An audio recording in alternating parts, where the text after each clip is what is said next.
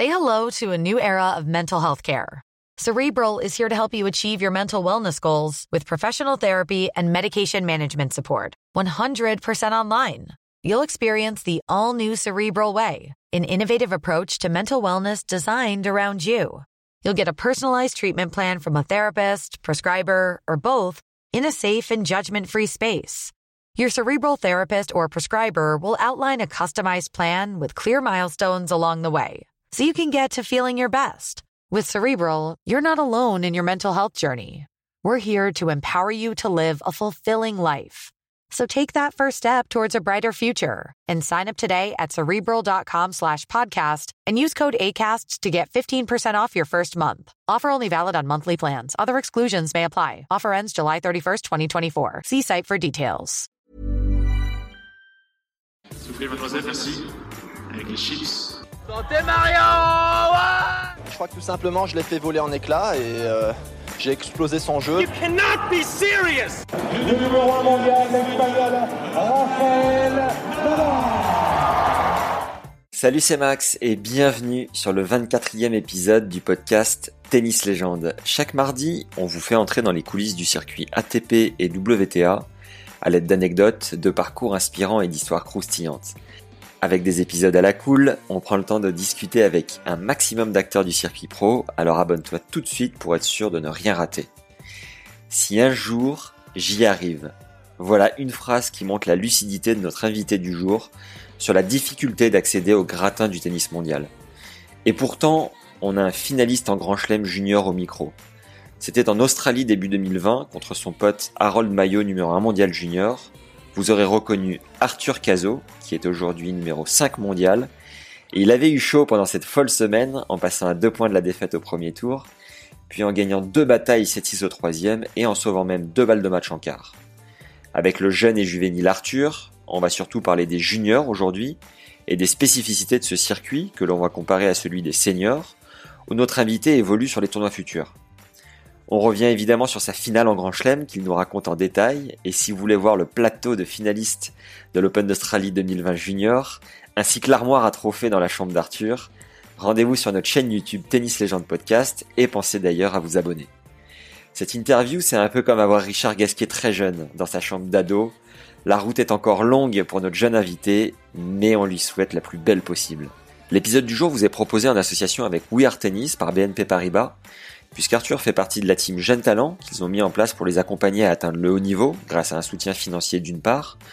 Comme on le sait tous, le tennis est un sport coûteux entre les entraînements et les déplacements aux quatre coins du globe, ainsi qu'un accompagnement en dehors du cours, grâce à des formations pour parler anglais notamment, en conférences de presse, et plus globalement maîtriser des sujets comme la nutrition, les dangers vis-à-vis du dopage et autres utilisations des réseaux sociaux. Avant de laisser place à l'épisode, si notre travail vous plaît, vous pouvez devenir une légende dans notre cœur en nous mettant 5 étoiles sur Apple Podcast et un commentaire sympa. Il nous aide considérablement à faire connaître la chaîne et à tout donner chaque semaine. Place au 24e et dernier épisode de cette saison 1 avec Arthur Cazot. Bonne découverte et bonne écoute à tous. Alors Arthur, t'es né le 23 août 2002 à Montpellier département Hérault, région Languedoc-Roussillon. Je précise parce que je suis nul en géo, donc si ça peut en aider certains, on ne sait jamais.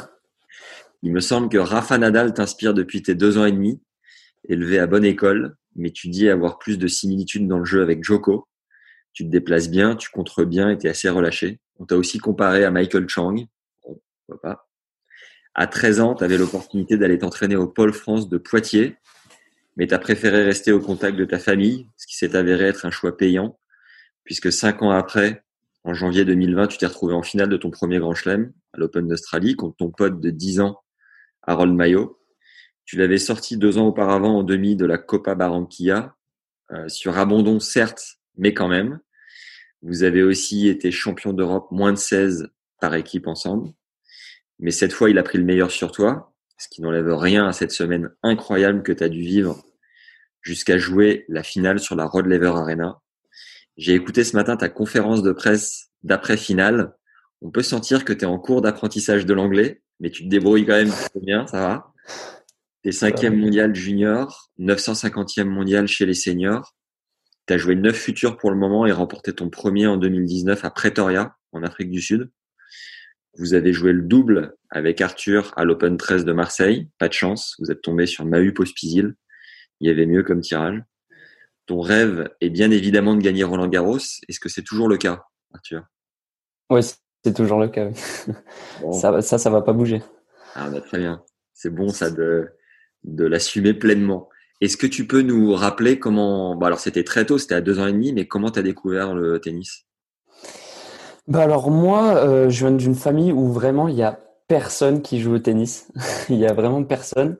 Il y a juste mon père qui regardait tous les ans, il regardait Roland Garros. Et j'ai vu un match de Rafael Nadal et je sais pas pourquoi j'ai été, je sais pas si c'est choqué ou marqué le bon mot, mais en tout cas, genre depuis ce jour, ben j'ai, je suis tombé amoureux du tennis et amoureux de Rafael Nadal. Et, euh, et je me souviens, euh, enfin je me souviens plus trop, mais euh, c'est ma mère qui m'a raconté que euh, ben de, je lui avais demandé de m'acheter une, une petite raquette de tennis. Euh, parce que je lui avais dit ouais je veux faire du tennis et tout. Elle m'avait dit euh, euh, tu pourras mais que quand tu auras 4 ans parce que les clubs faut avoir 4 ans pour en intégrer un. Du coup elle m'avait acheté une petite raquette de tennis et j'avais un mur à l'intérieur de chez moi et je me souviens je tapais contre le mur toute la journée en imitant Rafael Nadal en faisant en l'imitant en faisant waré waré le petit signe avec le poing et tout. Et, euh, et je me souviens, mes parents, ils avaient la tête comme ça parce que je, ça faisait un bruit, ça résonnait. Mais voilà, c'est une petite anecdote. Hein, comment j'ai. Dès tes 3-4 ans, tu as commencé à faire des haltères euh, bras gauche pour lui ressembler Non, non, alors ça, ah non, j'ai pas pris, j'ai pas du tout pris euh, son côté massif. je le suis pas du tout, mais mais par contre, j'ai pris son côté où je suis super motivé, déterminé, quoi. Comment s'est passée ta progression du coup? Est-ce que tu as rapidement senti que tu étais assez doué ou ça a été long au départ? Comment ça s'est passé? Euh, ben, vraiment, je le faisais pour le fun, moi, le tennis. C'était un truc qui, genre, je m'amusais. Moi, je suis très joueur et euh, ça m'amusait énormément. Euh, ben après, j'étais au début, j'étais au club de Juvignac. Euh, c'est ça à côté une petite banlieue à côté de Montpellier. En parallèle, je faisais du handball aussi, euh, beaucoup. Et euh, ça, j'ai fait tennis hand jusqu'à mes 10-11 euh, ans parce que euh, j'étais ben, j'étais bon dans les deux. Je jouais au MHB en hand. Et du coup, j'étais assez bon dans les deux. Et donc, ma progression en tennis, à 6 ans, j'étais intégré par la ligue. Mhm. Donc, donc ça m'a permis de voir que j'étais dans les bons départementaux et régionaux. Et c'est à 13 ans, on m'a proposé le Pôle France. Ouais. mais avant, j'avais fait plein de compétitions nationales nationaux, donc euh, j'avais pu, euh, je pouvais me situer un peu par rapport au niveau national et j'ai toujours été dans les euh, dans les quatre meilleurs, donc donc ça montrait que j'avais quand même un bon niveau, mais c'est que plus tard où où j'ai pu voir mon niveau me situer par rapport au niveau international. j'ai continué comme ça. J'ai arrêté le hand quand j'avais 11 ans parce que ben, le tennis, ça prenait de la place et il fallait que je fasse un choix. J'avoue que le choix était très très difficile. Euh, j'ai pris vraiment quelques jours pour bien réfléchir euh, parce que en hand, je m'éclatais énormément et j'avais un bon niveau aussi. Et j'ai finalement j'ai fait le choix du tennis et je le regrette pas. Et le hand, je pense que c'est assez physique. Tu penses que ça a permis de te construire un peu physiquement, t'apporter un bon état d'esprit peut-être grâce au à l'esprit d'équipe? Euh, ouais, ouais, l'esprit d'équipe, euh, c'est sûr. un sport collectif, ben, ça, ça nous le donne automatiquement. Après, for, physiquement, euh, peut-être j'aurais eu un peu de mal euh, sur la suite parce que je suis pas hyper formé. Euh, mais quand j'étais jeune, ça, mon adresse et ma dextérité avec le ballon, ça suffisait. Mais après, euh, ouais, je regrette pas du tout mon choix. Euh, ce que ça m'a donné, surtout, je le sens au service et tout ce qui est au-dessus de l'épaule, c'est une laxité. Parce que tous les shoots que j'ai fait durant ma jeunesse, ça m'a donné une laxité au niveau de l'épaule. Et sans forcer, j'arrive à, à servir et se matcher assez fort. Donc euh, pour ça, le hand, ça m'a bien aidé. Tu sers à combien au max, tu sais? À l'Australie, c'était euh, il y avait un radar et j'ai servi à 203 max. Ah, c'est bon, ça, elle était bonne? Elle était bonne, ouais, elle était bonne.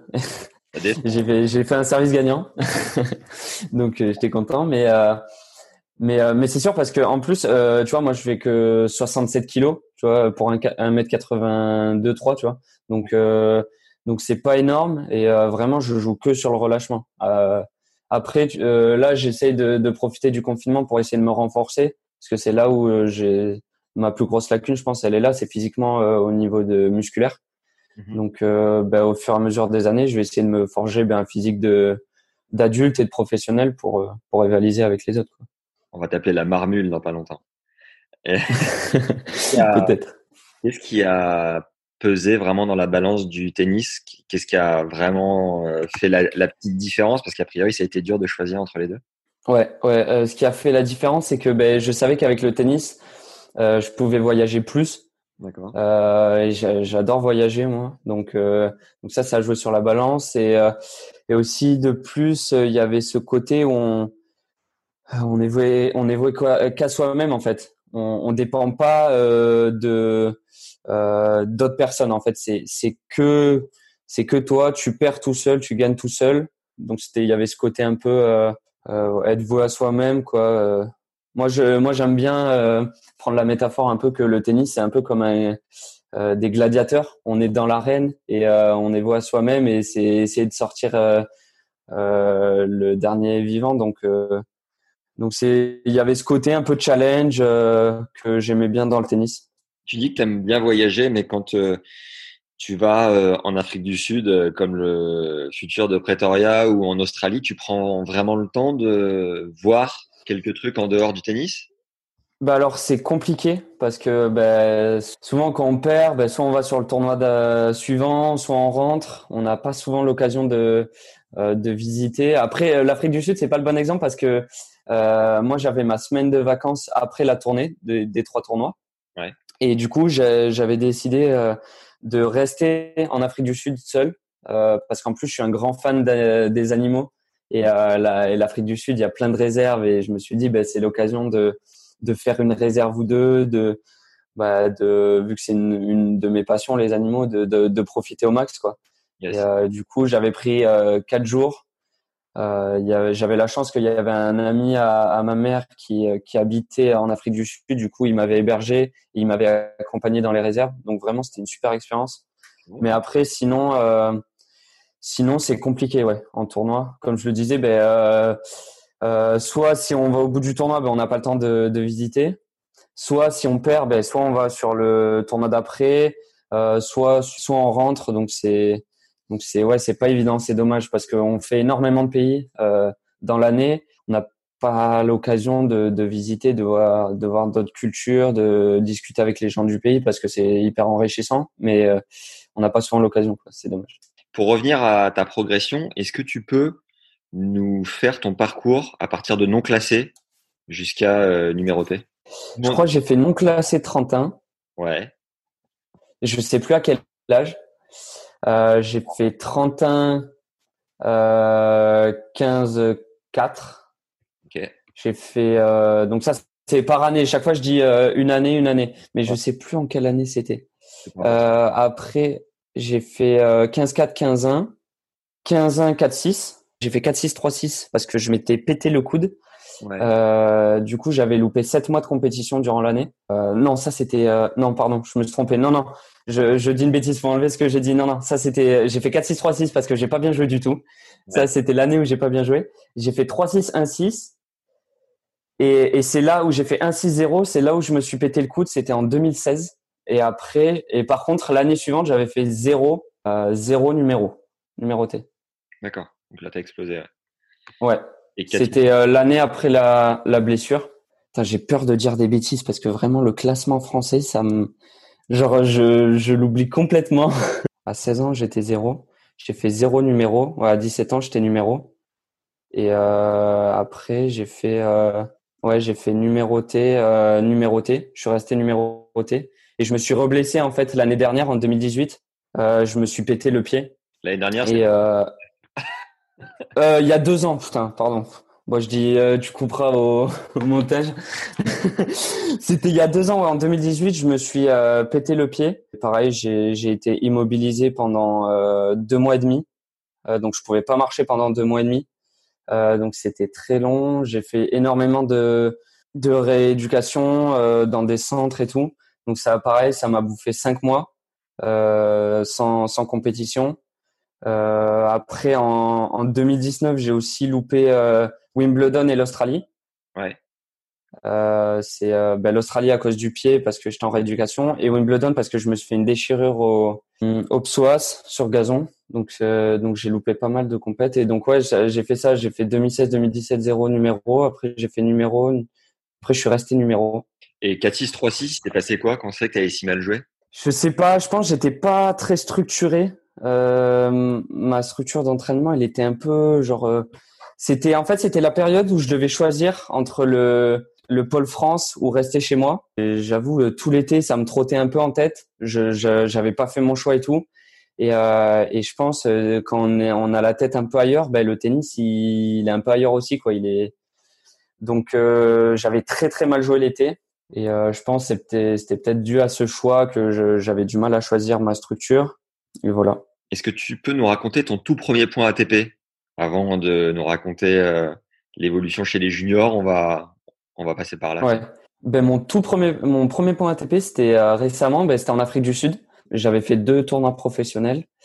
Euh, J'en avais fait un à Johannesburg, donc c'est là que j'ai pris mon premier point. T'as ressenti une fierté particulière ou tu t'es pas forcément attardé dessus? Bah ouais ouais ben quand même le premier point ATP c'est c'est quelque chose quoi. C'est euh, notre premier point. J'espère que c'est le premier d'une longue série. C'est pour ça qu'on s'entraîne quoi pour essayer de gagner le le monter au classement et euh, et donc ouais non forcément ça ben, je vais m'en souvenir toute ma vie je pense de ce premier point à Johannesburg.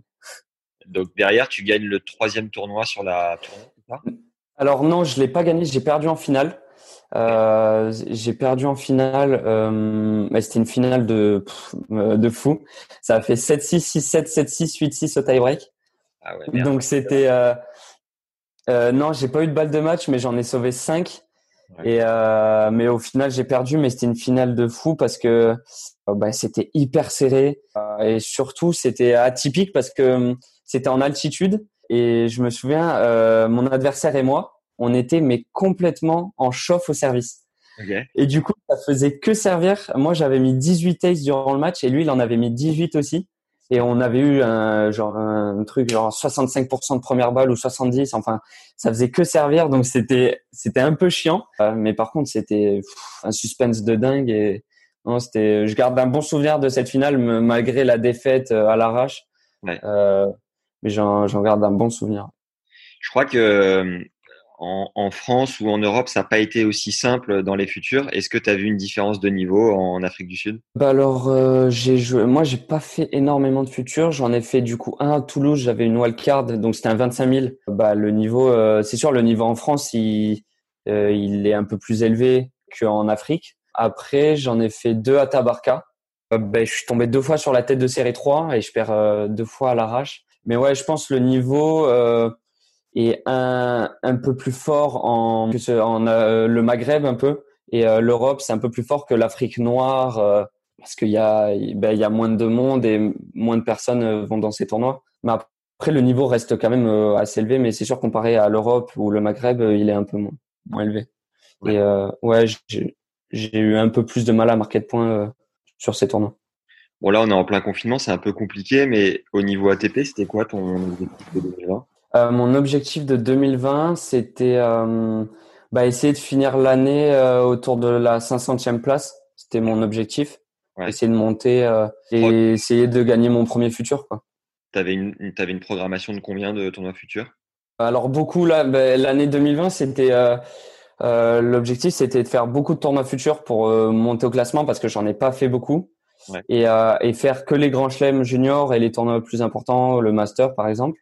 Ouais, une douzaine, je pense, de tournois futurs programmés cette année. Ton coach, c'est ton coach depuis toujours ou c'est récent? C'est Tu peux nous en parler Euh, c'est pas depuis toujours, mais c'est pas récent non plus. Ça, ça va faire euh, presque six ans que je suis avec lui, donc euh, ça fait pas mal de temps. Avant, j'ai eu des coachs. je suis souvent resté longtemps avec avec avec mes entraîneurs. J'ai eu mon premier coach, je suis resté cinq ans. Après mon deuxième, je suis resté cinq ans aussi. Là, ça va faire presque six ans.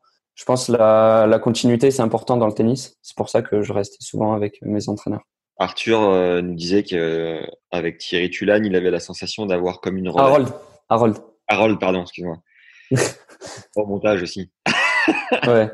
Harold euh, nous disait qu'avec Thierry, il avait la sensation d'avoir presque une relation comme avec un deuxième père, tu vois. Est-ce que tu peux en dire autant ou toi, ça reste très différent? Comment tu vis D'ailleurs, comment s'appelle euh, Comment? Comment s'appelle ton coach et comment tu vis Je... Euh, mon entraîneur, c'est donc euh, c'est Julien Gillet. Alors euh, moi, je le vois pas comme un deuxième père parce que moi, je suis très famille. J'ai genre vraiment la famille, c'est c'est important. Mais mais par contre, c'est sûr, on ben, on passe énormément de temps ensemble sur les tournois et tout. donc forcément, il y a une relation particulière parce qu'on passe énormément de temps ensemble. on doit se supporter. Donc c'est non la relation entraîneur-joueur, c'est c'est une relation importante et il faut bien s'entendre quoi. Est-ce que tu as une aide de la Fédé ou tu es complètement euh, indépendant vis-à-vis de la fédération? Ah non, la fédération euh, m'aide euh, m'aide beaucoup. Depuis qu'en fait euh, est arrivé au pouvoir, il a mis en place ça s'appelle des projets bleus verts et vraiment ça ça aide ça aide énormément les projets privés comme moi et sur ouais financièrement ça ça a été un un gros plus pour mon projet parce que c'est euh, projet privé, ça, c'est, ça coûte, ça a un coût et euh, l'aide de la Fédé nous a bien aidé. Bon, pour revenir au junior, euh, qui est peut-être un, un, poil plus d'actualité, je crois que tu avais fait deux Roland junior avant, avant l'Australian, c'est ça? Ouais, mon premier junior, c'était Roland Garros en 2018. Hum, ensuite, j'avais fait Wimbledon en 2018 aussi, l'US Open. Donc en 2018, j'en avais fait trois. J'avais fait euh, Roland, oui, mais l'US. Euh, en 2019, ben, j'avais loupé l'Australie parce que je m'étais pété le pied. Après, euh, j'avais fait Roland en 2019. Après, j'avais loupé Wimbledon à cause de ma déchirure au psoas. Mhm. Et, et j'avais fait l'US. Donc en 2019, j'avais fait Roland et l'US. Et du coup, là, en 2020, ouais, l'Australie. Est-ce qu'on peut commencer avec Roland et nous dire ce que tu ressens quand tu arrives En plus, vous les juniors, vous êtes en deuxième semaine à chaque fois, c'est juste énorme. Ouais. Comment tu, tu vivais le truc? Euh, Pour Roland, c'est exceptionnel. Euh, on sent que l'engouement, c'est pas le même que sur les autres grands chelems. C'est euh, l'ambiance, elle est différente. ben, on est porté, on a le public qui est derrière nous, qui vient nous voir sur les sur les matchs, alors que dans d'autres grands chelems, vu qu'on est étranger, ben il y a il y a forcément un peu moins de monde qui viennent nous voir. Mais euh, non, à Roland, l'ambiance elle est exceptionnelle et euh, en plus on est on est transcendé quoi parce qu'on a on est on est hyper motivé de jouer. Euh, ben, c'est un grand chelem mythique pour euh, nous français et, euh, et de vouloir aller le plus loin possible. ben c'est on est chaque fois on est transcendé quoi quand on rentre sur un cours n'importe lequel que ce soit un cours annexe ou un cours où il y a un peu plus de monde. C'est on a la même même objectif et la même rage pour pour bien pour vouloir bien faire en fait. Vous avez les mêmes euh, vestiaires et les casiers à côté des pros ou comment ça marche? Chez les juniors, on a le, le, vestiaire euh, sous le Suzanne. Donc ouais, on croise des pros et, euh, et c'est marrant de, de croiser des Joko à un mètre dans le vestiaire. c'est ça fait drôle. Il y a une ou deux anecdotes avec avec des joueurs pros ou finalement il n'y a pas tant de contacts que ça? Oui, on a quelques contacts avec les joueurs français. Mais après, ouais, j'ai une anecdote. Ben, le Roland 2018, euh, ben moi, je, euh, comme tu l'as dit, je suis un grand fan de Rafa et, euh, et j'étais en salle de muscu et j'allais poser mes affaires et là, je vois euh, quelqu'un qui pose ses affaires aussi. C'était lui, c'était Raphaël, euh, c'était Rafa et du coup, ben forcément, je voulais prendre une photo, mais je j'étais tellement stressé. Je ne savais pas, je me posais 10 000 questions à la minute. Est-ce que je lui prends une photo? Non, laisse-le. Il fait sa séance. Peut-être après et tout. Et finalement, je l'ai pas fait sur le coup. Et j'ai fait ma séance de physique, mais je faisais que le regarder et, je me posais tout le temps les, des questions. Est-ce que je vais le voir? J'espère qu'il va pas partir. Tu rates ta chance, mais si, mais non. Enfin, j'étais dans un stress et, euh, et je me souviens, je voyais qu'il avait fini sa séance. Ouais. Et là, je et là, je discutais avec mon entraîneur et, mon entraîneur il me disait ouais, mais quand même tu euh, vas lui demander une photo et moi je genre j'osais pas du tout alors que pourtant je je suis pas du tout stressé à aller demander une photo à un joueur. Mais là, c'est parce que c'était Rafa, je j'étais dans une panique, un stress que que j'avais pas auparavant. Et, euh, et du coup, c'est mon, mon entraîneur qui est allé le voir, qui lui a demandé si je pouvais prendre une photo. Et, il a dit oui avec le sourire. Euh, et du coup, euh, j'ai pris, j'ai une photo avec Rafa. C'était un super souvenir, quoi. Et vraiment, il a été super cool. Enfin, c'est Rafa, quoi. Il, hyper humble, comme on le sait. Et, si tu avais croisé Roger, tu penses que tu te serais posé autant de questions? Ouais, je pense quand même. Je pense quand même. Euh, peut-être moins de stress, mais euh, mais je pense parce que bah, c'est c'est une légende du tennis aussi. Même si je je suis pro Rafa, forcément j'ai un immense respect pour euh, ce joueur parce qu'il bah, tous les titres qu'il a gagnés et il a marqué l'histoire du tennis. Donc Et Karlovic, tu serais allé lui demander une photo? Euh, ben, je pense qu'il serait pas rentré dans le cadre de la photo, mais mais euh, non, ouais, peut-être pas. je, je suis méchant, mais euh, peut-être pas. Je peux aussi, je, je serais allé lui demander une photo, mais non, je pense que j'aurais eu moins de stress, c'est sûr. T'as fait quel résultat du coup la première année à Roland? La première année à Roland, j'avais perdu au premier tour sur le cinquième mondial, Et- mais c'était une super expérience. Ben, c'était mon premier grand chelem.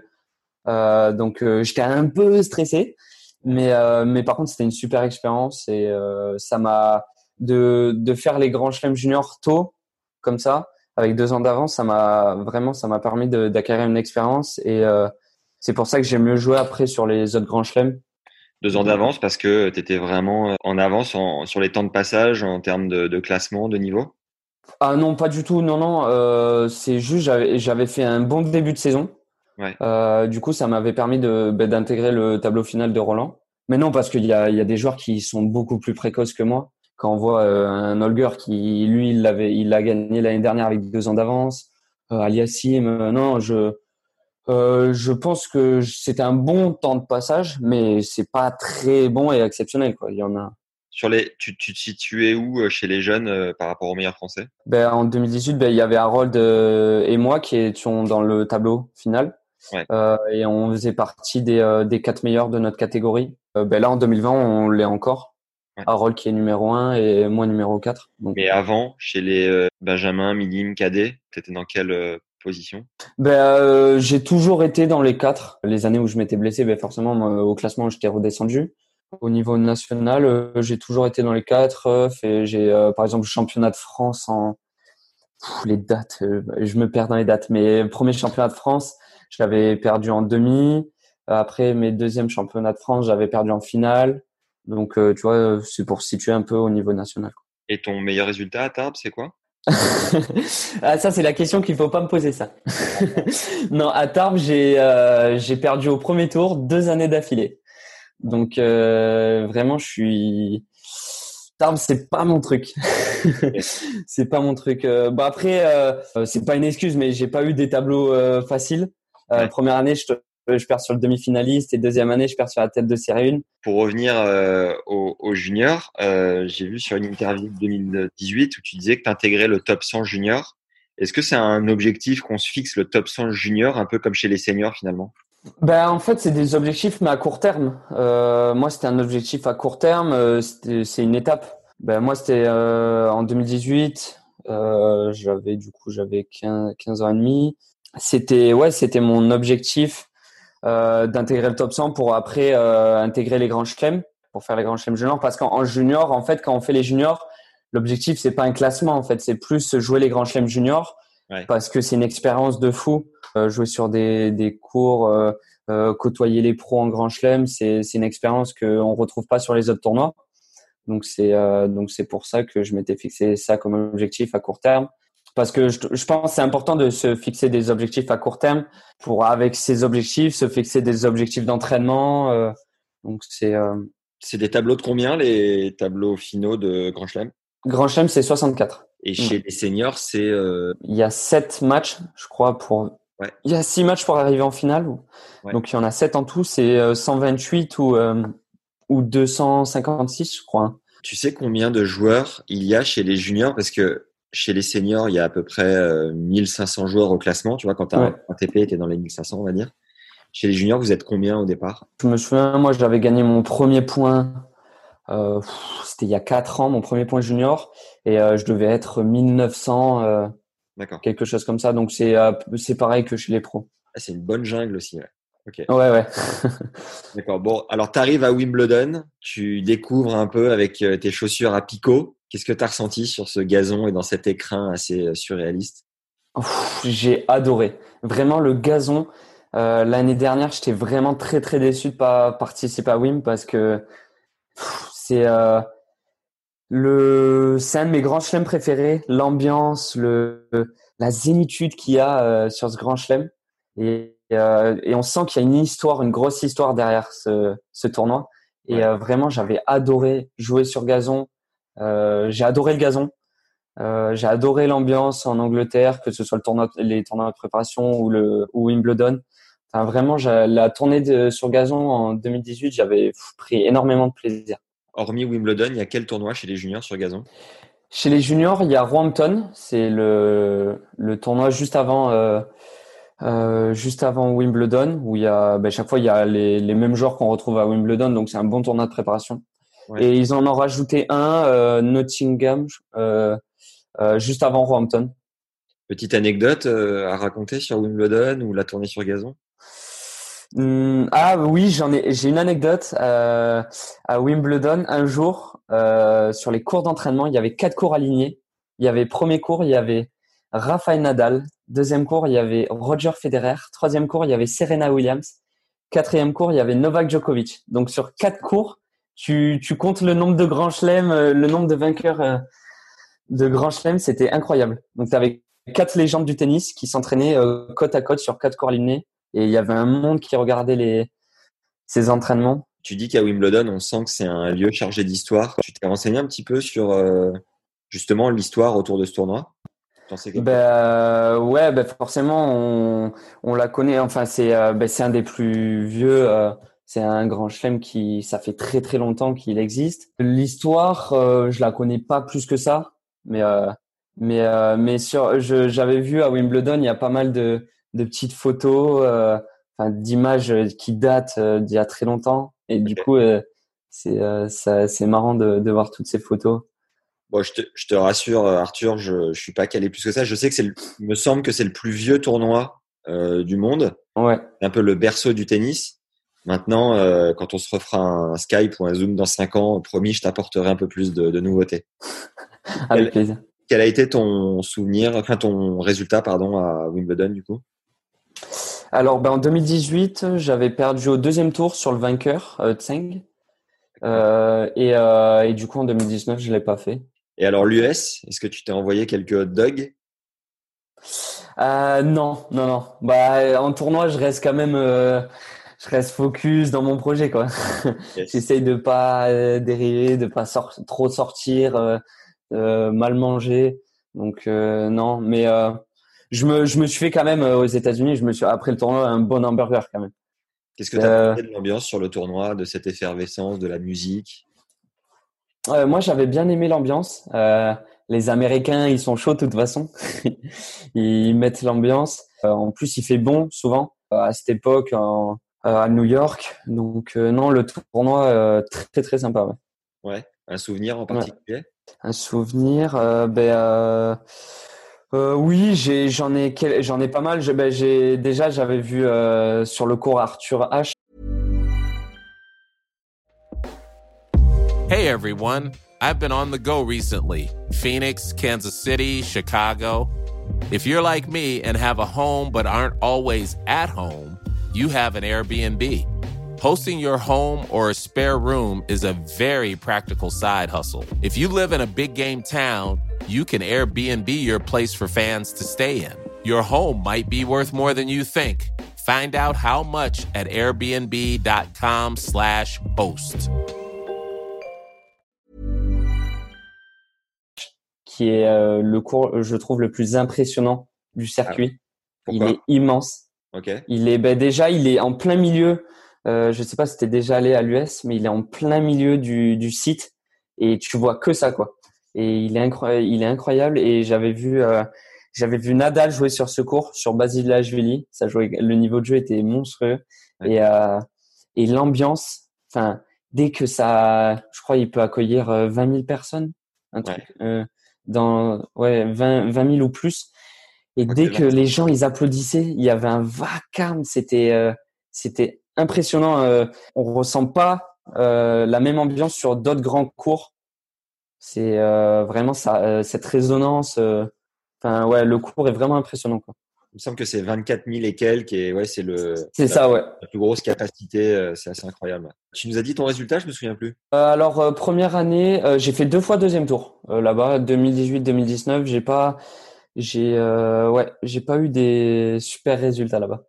Mais pourtant, j'ai bien aimé le tournoi. Je, euh, j'ai, j'ai pris plaisir à jouer là-bas. Ben forcément, c'est un grand chelem. euh, on prend énormément de plaisir à jouer en grand chelem, mais euh, j'avais pas eu de super résultats. Est-ce que tu peux nous parler de ta prépa foncière de l'hiver dernier, donc l'hiver 2019, et est-ce que tu sentais quelque part arriver cette finale, tu vois, de Grand Chelem? Est-ce que, euh, je sais pas, est-ce que tu avais une intuition? Déjà la prépa et après La prépa. Bah alors moi j'ai pas fait beaucoup de prépa foncière parce que ben, ça faisait deux deux années où euh, euh, 2016 et 2018 où je ratais la prépa foncière à cause de blessures, Ouais. euh, de grosses blessures. Euh, du coup euh, on avait décidé avec mon coach de faire une prépa foncière très courte de trois semaines et euh, de plus de matchés en fait. Et du coup euh, je suis allé, euh, j'avais fait une tournée Mexique Floride euh, Floride avec euh, le le mondial juvénile au Mexique euh, qui est un gros tournoi junior, et euh, Edir et Orange Bowl, qui sont deux aussi gros tournois juniors. Ok. Euh, et du coup, j'avais bien marché là-bas. J'avais fait beaucoup de matchs. Ouais. J'avais beaucoup matché. Et donc, ma prépa n'a pas été énorme. Et après, donc euh, pour euh, pour la suite, là, euh, tu parlais de si j'avais en tête euh, de faire une finale de Grand Chelem, ben forcément, c'était dans mes objectifs de 2020. C'était euh, ben, faire une finale et essayer de gagner, euh, remporter un grand chelem. Euh, je savais que j'en avais les capacités. Je me disais pas ouais, euh, tu vas faire une finale parce que le niveau est tellement serré en junior. Il, il peut tellement avoir de, de vainqueurs différents, je trouve, qu'on sait jamais. Tu vois, en plus, euh, c'est un bon exemple. Mon parcours à, à l'Australie, plusieurs fois, je j'ai pu passer à, la trappe. C'est ça montre que le niveau est hyper homogène, quoi. T'étais combien avant le avant l'Open d'Australie junior? J'étais dans le top 10. Je crois que j'étais 10 ou 9. D'accord. Ouais, t'étais- Et, euh, et du coup, après la tournée, parce que j'ai ben, fait une bonne tournée en gagnant entre Aragon le tournoi avant et finale, Ouais. du coup, je suis monté 4. C'est bon ça. À quel moment t'as failli passer à la trappe et comment t'as vécu cette semaine? Est-ce que tu peux nous faire le film un petit peu? Alors, pour faire le film, ben alors, premier tour, euh, je joue un Polonais, je perds 6-4, euh, 6-2, je perds 6-2, 5-4, euh, euh, 30-15 sur son service. Wow. Donc, c'était donc à deux points de. Ouais. Et, euh, et vraiment, je jouais, j'étais vraiment pas dans un bon jour. Genre, euh, c'est vraiment pour euh, ceux qui connaissent le tennis, c'est le jour où tout ce que je touchais, ça allait pas du tout où je voulais. Donc c'était une, ouais, j'étais un peu tendu et même j'ai, ouais, je pense un peu de tension du premier tour quoi. Le, les premiers tours c'est pas évident chaque fois et et vraiment c'était et vraiment c'était dur et, euh, et j'ai réussi à tourner le match et j'ai été super fier de moi après le match parce que j'ai réussi à, ben, inverser la tendance, euh, à remporter le 7-7-6 et après euh, après par contre au troisième j'ai réussi à à me libérer un peu plus, à jouer mon tennis. Et du coup, je l'ai emporté 6-2. Et j'étais, ouais, ouais, ça faisait ça. Et par contre, cette victoire, elle a fait énormément de bien parce que pff, passer à la trappe au premier tour, ça, ça aurait fait mal. En plus, j'avais, fait un bon résultat avant, mais j'étais super fier parce que ben, mentalement, j'ai été bon et aussi physiquement, j'ai tenu. Donc, euh, j'étais content. Et après, deuxième tour, euh, j'ai mieux abordé le match. J'ai gagné 6-4, 6-1 Ok. euh, contre un bon joueur, euh, donc c'était mieux. Troisième tour, je joue un bon joueur aussi. Alors au classement qui était pas dans les têtes de série, mais qui sur la surface jouait très très bien parce qu'il avait un gros service et les cours annexes de de, euh, de l'Australie avec la chaleur, ils vont très très vite. D'accord. Et, euh, et là, pareil, c'était match très très serré. Je gagne en 3-7, je gagne 7-6 au troisième et 10-4, au- c'était 10-5 au super tie-break parce qu'en fait, le troisième set, en, euh, le tie-break au troisième set en Australie, c'était un super tie-break Ok. et, euh, et j'avais gagné 10, euh, 10-5 et pareil, j'étais euh, à 5-4, il servait pour le, à 5-4 au troisième, il servait pour le match. Euh, il menait 4-2 aussi à 4-2, il a eu euh, 2-5-2. Donc c'était pareil au troisième, c'était très très tendu. Et surtout, c'était chaud parce qu'à 5-4 service à lui, ça faisait euh, 2-7, je ne l'avais pas breaké. Est-ce que chez les Comment? juniors, il y a beaucoup plus de breaks ou est-ce que, euh, mine de rien, euh, chacun garde plutôt bien son service? Je pense qu'il y a un peu plus de break que chez les pros, Ouais. mais ça dépend les matchs. Mais là, en Australie, euh, les conditions étaient assez rapides parce qu'il faisait assez chaud. Et il y a quand même quelques très bons serveurs chez Junior. Euh, ben, par exemple, en demi, j'ai joué euh, un laiton en demi de l'Australie. Il a servi quand même à 224 km heure contre moi. Je peux, je peux te dire que je l'ai, je l'ai eu dans la raquette. Ma raquette, elle a, elle a, elle a vrillé un peu. je l'avais dans la raquette, mais elle, a- elle est arrivée direct dans le filet. Enfin, ça, ça m'a fait bizarre. hein. C'était la première fois que, que je jouais un, un, un mec qui servait aussi fort. C'est un géant le, le laiton là en Ouais, ouais, il fait euh, géant il est, il est stock quoi. Un, un bon Golgoth, un bon laiton comme on les aime. Euh, et du coup, voilà. Donc en huitième, je gagne à l'arrache 7-6 au troisième. Mais pareil, j'ai euh, j'ai une super attitude parce qu'il y a eu plein de moments tendus où je jouais moins bien et j'ai réussi à rester dedans.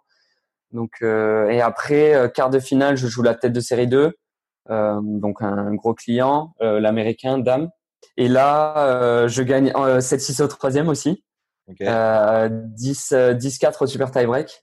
Et euh, j'ai sauvé deux balles de match euh, à, à 6-5 pour lui. J'ai sauvé deux balles de match. Donc c'était tendu aussi. Ouais. Et après, en demi, je gagne en 3-7 sur ben, le, le Golgoth. Ok. Je gagne en 3-7 sur le Golgoth. Et après, en finale, voilà, euh, je perds sur Harold. Mais vraiment, c'était une super semaine. Je pense là où j'étais très fier de moi, ben, c'était le côté mental. Mentalement, j'ai été, euh, je trouve, j'ai été très bon.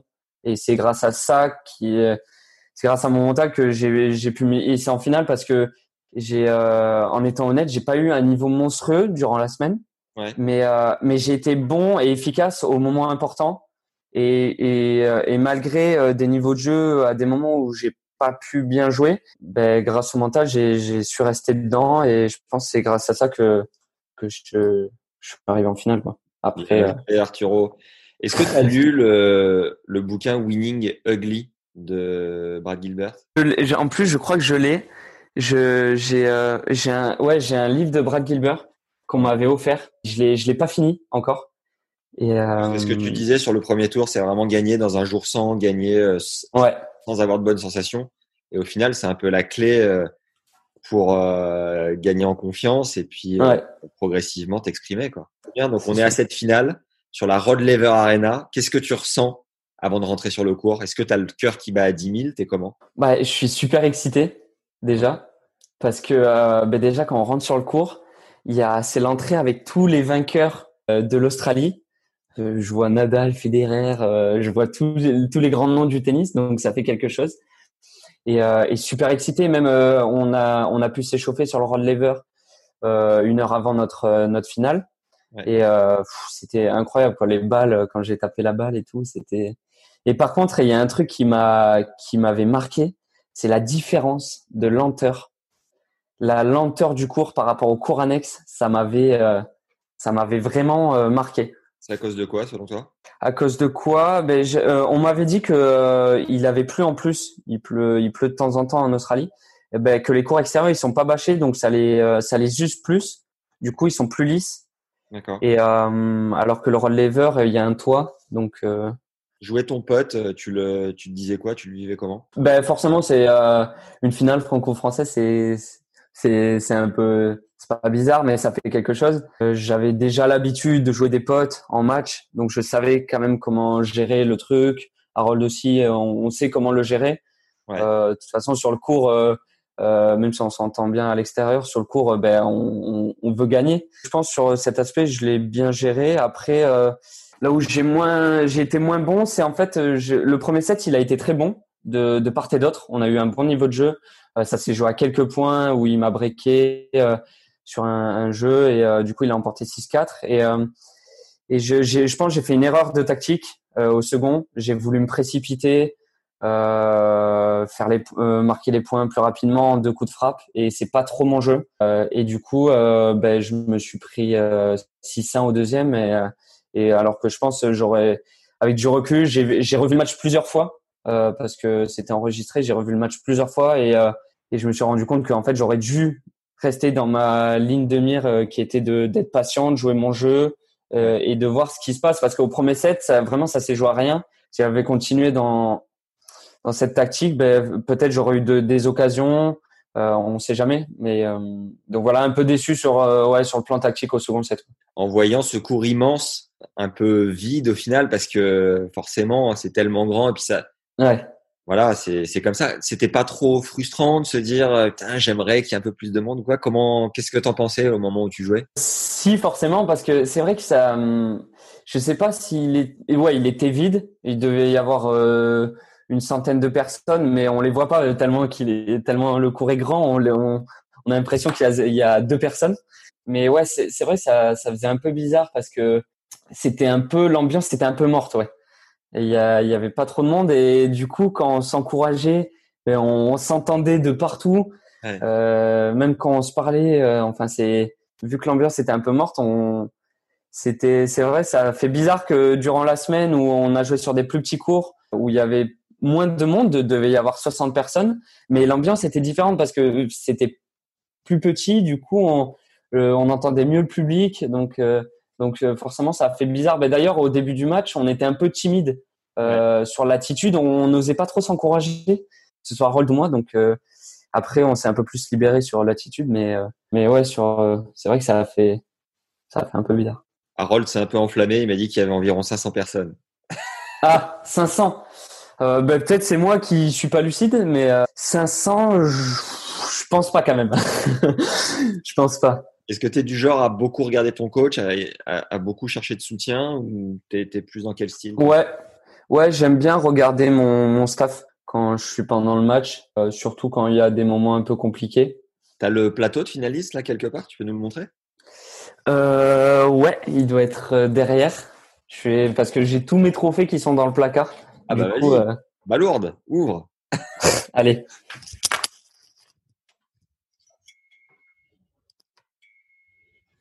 Donc là, Énorme. il est là. Génial, c'est bon ça. Énorme. Bravo. Putain, je me vois dedans. Parce qu'on le voit bien. Magnifique. Ah ouais.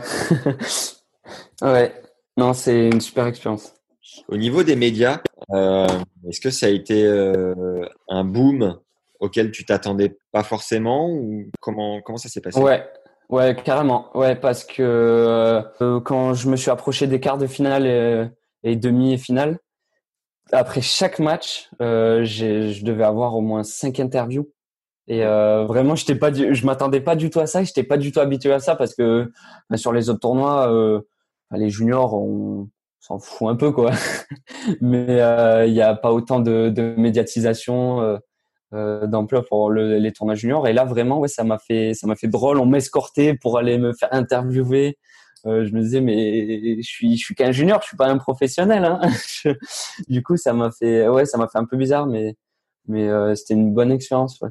Il y a des conférences de presse dès le premier tour ou non alors non les premiers tours c'est plus les euh, la FFT enfin plus des l'ITF qui euh, qui font des petites interviews mais quand on approche les demi il y a plus des, des plus gros médias français qui viennent nous interviewer euh, aussi euh, pour l'Australie. Enfin donc c'est plus T'aimes bien euh, te prêter au jeu des sollicitations médiatiques ou ça te saoule? Bon, non euh, non ça va j'aime bien. Ah bah, après c'est sûr quand à un moment ça ça avait duré longtemps. Quand ça dure longtemps ça peut être un après un match en plus euh, on n'a pas pris des fois on n'a pas pris de douche et tout ça peut être un peu long mais non moi j'aime bien Ben, de toute façon euh, euh, si un jour j'y arrive euh, il y, en aura beaucoup comme ça. Et euh, donc euh, donc euh, si je me je- moi c'est ce que je me dis. Je me dis si je me fais interviewer c'est que c'est bon signe c'est que euh, je, je joue bien que je progresse bien. Donc euh, Ouais. donc non je prends du plaisir. Il y a des contrôles euh, antidopage euh, chez les juniors ou pas encore? Ouais. Ouais ben euh, après euh, notre finale en Australie on a été contrôlé Ouais. Carole et, euh, et j'avais déjà été contrôlé une autre fois quand j'avais fait un stage de Coupe Davis euh, avec l'équipe de France et euh, j'avais été contrôlé aussi Vous avez des cours spécialisés euh, pour répondre aux médias ou tout ça est finalement assez spontané? Non, c'est assez spontané. Après, moi, je fais partie d'un groupe BNP Paribas Jeunes Talents qui, qui m'aide. c'est un projet qui aide les jeunes, les jeunes talents français, jeunes joueurs français. Et ils organisent de temps en temps des séminaires et ils nous avaient déjà fait euh, du média training un peu. Euh, donc c'était euh, c'était pas mal, mais sinon non, on n'a pas de, de cours spécifiques. euh. T'as des cours d'anglais en accéléré ou même pas? Ouais.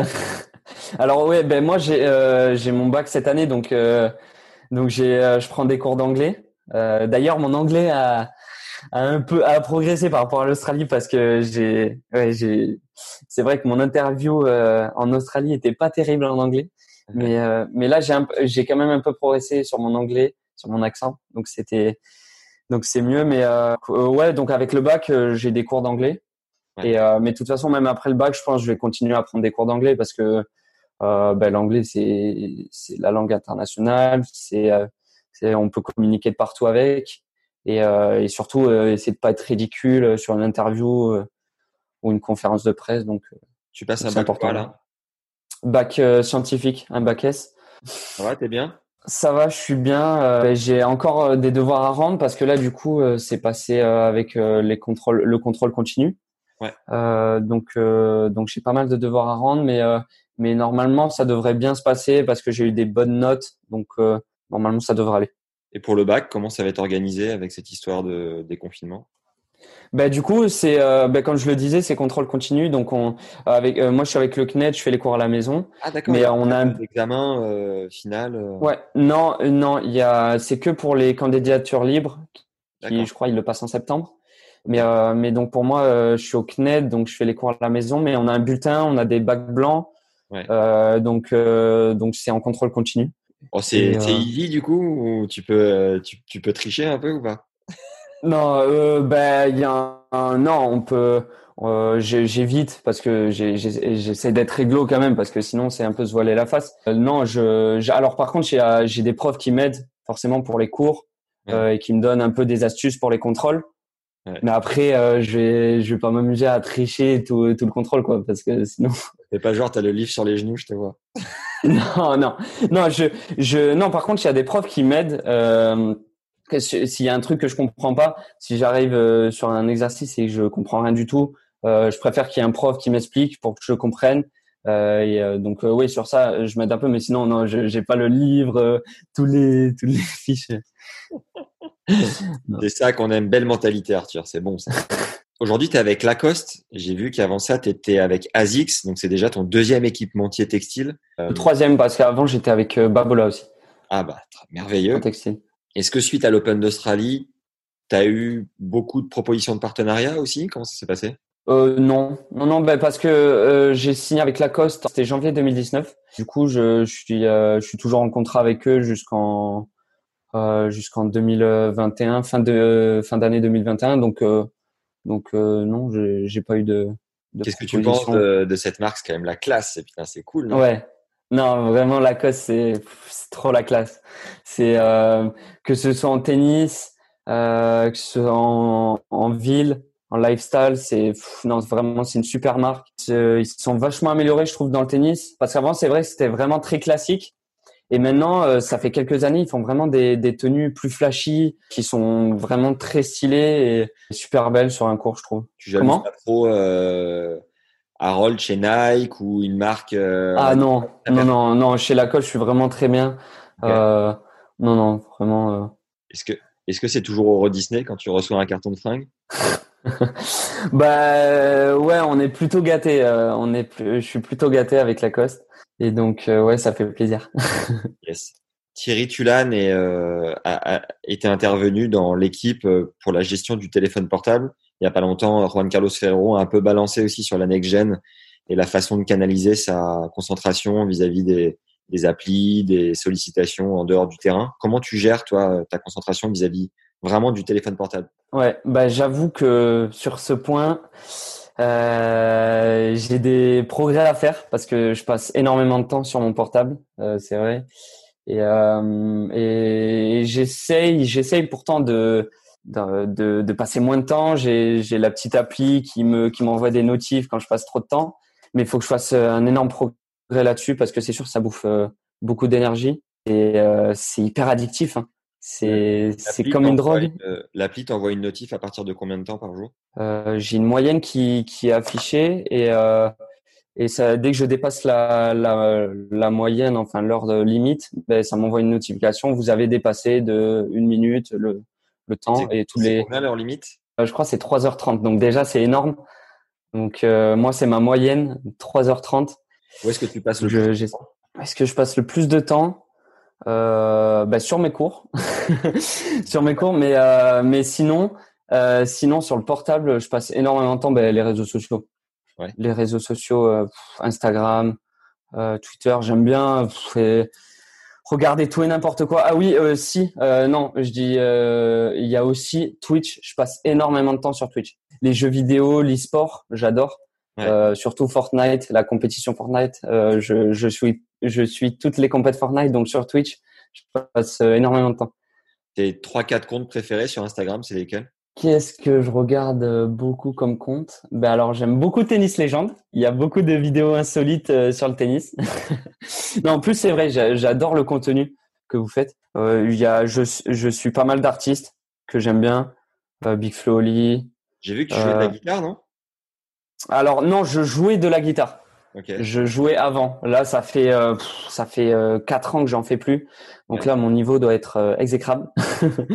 mais euh, mais je vais essayer dès que j'ai plus le bac, j'aurai un peu plus de temps. Je vais essayer de m'y remettre. Ça va être compliqué, mais je vais essayer de m'y remettre parce que bah, j'adore la musique, le rap, j'adore tout style de musique et je trouve que c'est un milieu hyper intéressant quoi. J'ai vu que Harold avait des tatouages. Toi, tu as des bagues. T'as un, Ouais. artiste, en fait. Moi, je, moi, je suis très bijou. J'ai, j'ai, j'ai, j'ai eu plusieurs chaînes. J'ai, euh, j'ai deux bagues. Euh, c'est vrai que je, je suis plus bijou que tatouage, Ok. mais euh, bon, voilà. Pour terminer sur le, le tennis, comment a évolué ton rythme d'entraînement aujourd'hui, une journée type, bon, en dehors du confinement hein.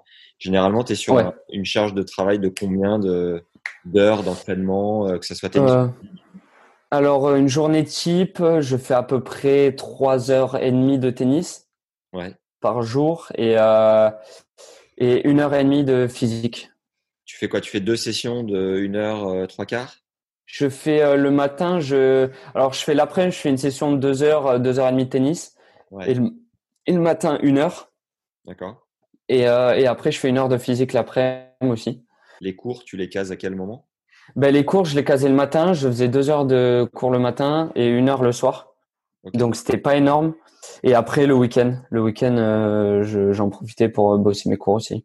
Un peu plus. Logiquement, si tu deviens euh, très bon, tu vas gagner beaucoup d'argent. Est-ce que c'est un truc auquel tu penses ou euh, c'est encore trop trop loin? Comment tu vis ce genre de choses? Ben, forcément, mon, moi, mon, moi, mon objectif, c'est gagner Roland Garros, gagner un grand chelem. Ouais. Donc, euh, ben, forcément, on voit passer euh, les, les, sommes, un- les un peu astronomiques euh, que, que, peut- que peuvent avoir un vainqueur de grand chelem, mais, euh, mais c'est pas, c'est pas pour ça que je m'entraîne, en fait.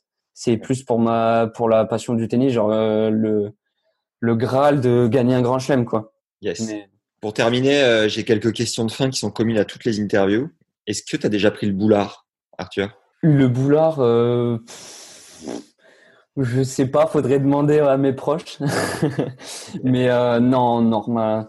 J'essaie de peut-être. euh, ouais, Il y a, il y a des moments où, euh, où on a un peu la confiance, mais euh, mais je suis non, je pense pas que je suis pas une personne qui qui est le boulard entre guillemets. Non non, je pense Quelle pas. est l'expérience la plus incroyable de ta vie?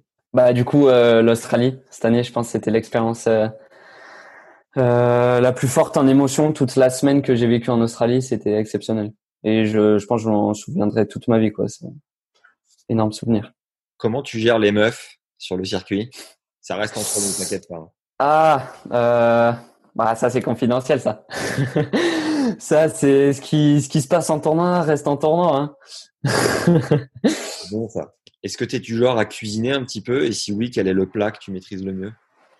Alors ouais, j'ai euh, j'aime bien cuisiner. D'ailleurs en tournoi, euh, quand on loue un appart avec mon coach, euh, j'aime bien faire la cuisine. Ma spécialité, moi, c'est le poulet saté. J'adore le poulet saté. Genre, euh, c'est la- en fait c'est la première recette que j'ai faite il y a trois ans. Ouais. C'est la première j'avais suivi cette recette et depuis j'aime bien la refaire pour des occasions. C'est quoi le secret? Donc c'est euh, faut laisser euh, mariner le poulet. Euh, après là, faut faire la sauce saté. Donc il y a plein d'épices. C'est ce que j'aime bien dans le poulet saté. Par contre, elle est euh, bon. Euh, c'est pas une, une une recette que je vais faire la veille d'un match. Hein. Là, staté, elle est, elle est un peu lourde, hein, mais parce que beurre de cacahuète, un peu de piment, euh, curcuma, euh, euh, le et beurre de cacahuète, euh, on en met une bonne dose, donc euh, donc bon, c'était euh, ouais. Donc euh, avant un match, je la conseille pas avant un match. Est-ce qu'il y a un livre que tu recommanderais, un seul en particulier? Alors, euh, ben moi, un livre qui m'a ben, qui m'a marqué, ben, forcément, euh, en tant que grand fan de Nadal, ben, c'est son autobiographie. Elle est ouf. Je, le, je dois l'avoir pas loin. C'est un livre, euh, ouais, que j'ai adoré, que j'ai lu plusieurs fois. Parce qu'en plus, je suis vraiment, je suis pas un grand lecteur. C'est Ouais. pas mon truc la lecture. Et par contre, j'ai pris un, énormément de plaisir à lire son livre. Un film référence? Alors là, par contre, je suis pas un grand lecteur, mais je suis un grand fan de, de cinéma, cinématographie. J'adore les, les acteurs, les films. Donc j'en ai énormément. Un seul. Il y en a un que j'ai adoré, c'était Green Book, que Ouais. je conseille d'ailleurs, qui a eu plusieurs Oscars, Ouais, qui est un très très bon film sur la sur les États-Unis dans les années 60. Euh, et, euh, et vraiment, il est même il est drôle, les acteurs jouent super bien. Et euh, vraiment, c'est un super film. Ah, il est magnifique. Le concert le plus ouf auquel tu as assisté? Big Flo Oli. C'est, euh, j'ai pas fait énormément de concerts. Le plus récent, c'était celui de Big Flo. Faut- déjà, je les, je les adore les deux frérots. Ils sont incroyables, je trouve, ce qui, euh, ce qu'ils dégagent euh, en dehors de leur musique. Ils Ouais. sont vraiment, euh, ils ont un grand cœur et ils sont super cool. Et, et vraiment en concert, ils mettent le feu. Même si des fois, c'est vrai, ils sont un peu critiqués parce que leur musique peuvent être entre guillemets mais alors que déjà, je le trouve pas trop.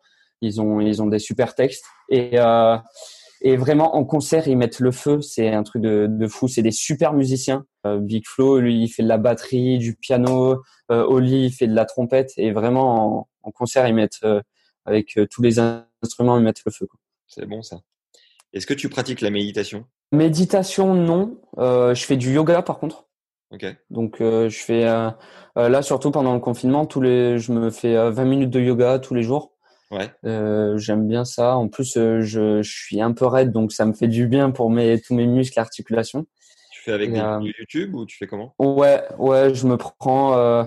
Ce qui est bien maintenant avec Internet, c'est qu'on peut trouver tout ce qu'on tout ce qu'on veut. Donc je me prends, je mets yoga, séance de yoga un peu, soit souplesse, soit anti-stress, méditation. Enfin, je, je varie et, euh, et je me fais ça. Et après, sinon, euh, méditation, non, non, j'en fais pas trop. À une époque, je faisais de la sophrologie, Ouais. mais euh, mais j'en fais un peu plus trop.